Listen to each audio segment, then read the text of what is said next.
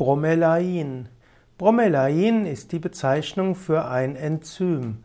Bromelain ist ein eiweißspaltendes Enzym aus der Ananas. Bromelain kann man zu sich nehmen, um Nährstoffe besser zu verdauen. Die Aufnahme von Nährstoffen wird verbessert. Bromelain hat sich auch als hilfreich erwiesen bei Schmerzen und Schwellungen, zum Beispiel bei Arthritis. Bromelain kann auch abnorm hohe Fibrinogenwerte reduzieren. Diese können nämlich zur spontanen Bildung von Blutgerinnseln und zu Herzinfarkt und Schlaganfall führen.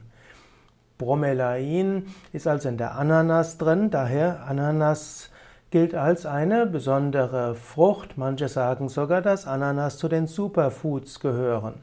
Man kann auch frischen Ananassaft trinken, der auch eine hohe Wirkung hat. Und es gibt auch das isolierte Enzym Bromelain in Tabletten und Kapseln. Als Veganer sollte man natürlich Ausschau halten nach Bromelain-Kapseln, die vegan sind.